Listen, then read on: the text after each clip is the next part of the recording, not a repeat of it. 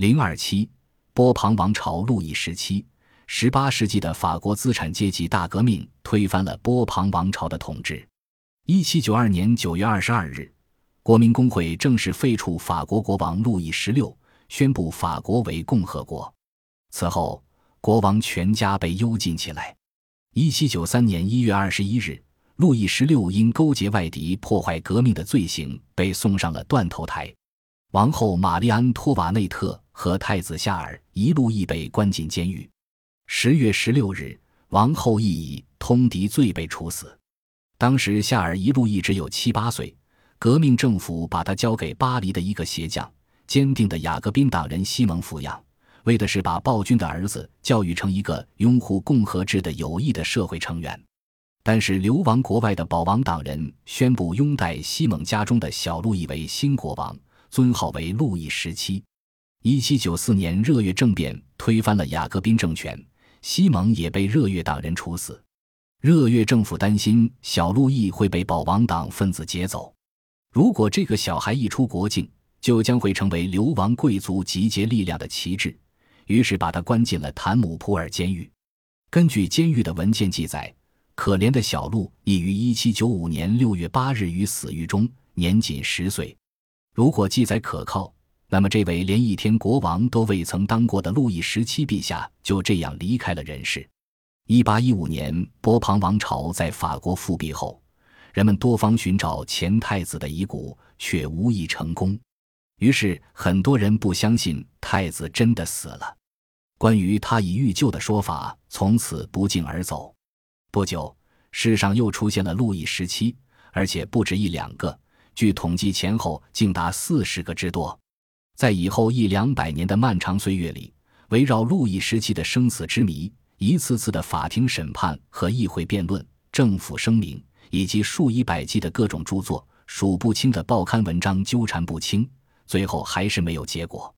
可以断定，以后不断出现的路易十七大多是冒牌货。因为波旁王朝复辟后，路易十六之弟路易十八即位。如果夏尔一路易还活在人世，那么荣登宝座的人非他莫属。所以，许多自称路易十七的人实际上是王位凯于者。波旁王室当然会不遗余力地予以揭破。不少冒充者也因被查出后锒铛入狱。然而，也有一些自称是获救的夏尔一路易的人得到了多方承认。其中最难辨真假的是一个叫卡尔威廉·纳翁尔多夫的人。人们认识纳翁尔多夫其人时，他已是柏林的一个钟表匠。一八三四年，他发表了自己的回忆录，叙述了自己的传奇经历。他说自己就是在坦姆普尔监狱里待过的王太子。当年救他出狱的人把一个洋娃娃放在囚室里，从而蒙过了狱卒。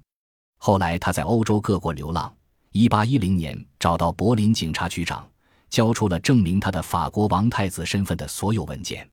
普鲁士国王得知此事后，御史发给他一张名为纳翁尔多夫的身份证。后来，法官以假造身世的罪名判他坐牢三年。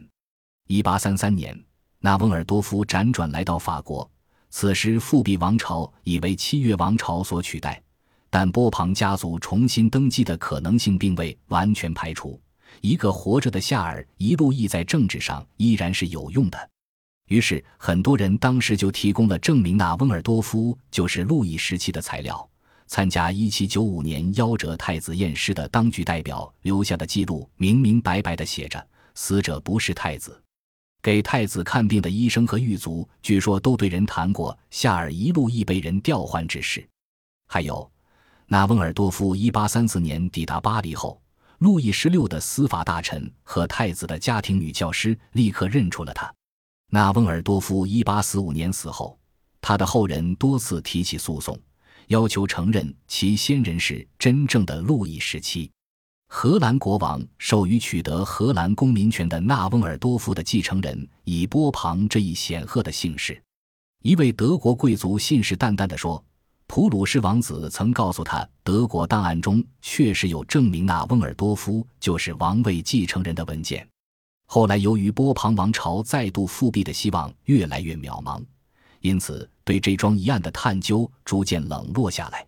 但是到一九四七年，法国历史学家阿卡斯特罗写的一本书一旦激起千层浪。他说，法医鉴定纳翁尔多夫的头发与夏尔伊路易的头发同属一人。接着出版了两百多种书讨论这一历史之谜。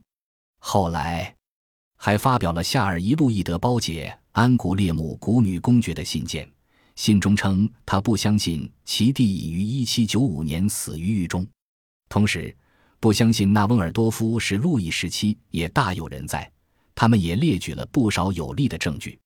营救太子出狱一直没有找到可靠的直接材料，全都出自纳翁尔多夫本人的编造。十岁的小路易出狱后历经磨难，哪能保全证明自己身份的材料呢？再说，普鲁士一直没有公布这些材料。一八三四年，纳翁尔多夫到达巴黎，人们认出他就是四十多年前的小路易，能保证不出差错吗？还有新发现的一份材料，记载小路易去世前夕，巴黎两位市政官员曾去查看过画，他们断言看到的确是王太子本人。法国司法当局对纳翁尔多夫的后代提起的诉讼进行了认真审理，最后以证据不足驳回原告的要求。连卡斯特罗本人后来也改了口。他的书信版亚历山大的婚礼却说头发经重新鉴定分属两人，还补充说太子双臂都中过牛痘，那翁尔多夫则只有一只手臂中过牛痘。那么还剩下一个问题：这位纳翁尔多夫到底是何许人也？有人经过对德国有关档案进行多年查对研究后认为，纳翁尔多夫很可能就是普鲁士军队的一个逃兵。他的真名实姓是卡尔维尔格。夏尔伊路易当年是不是真的获救？纳翁尔多夫究竟是不是路易十六的亲生子？这个问题本来在1834年纳翁尔多夫到达巴黎至1845年他去世那十余年里可以弄清，但是因为赞成者和反对者都是从各自的政治利益出发看待这一问题，所以使它变成了一桩历史悬案。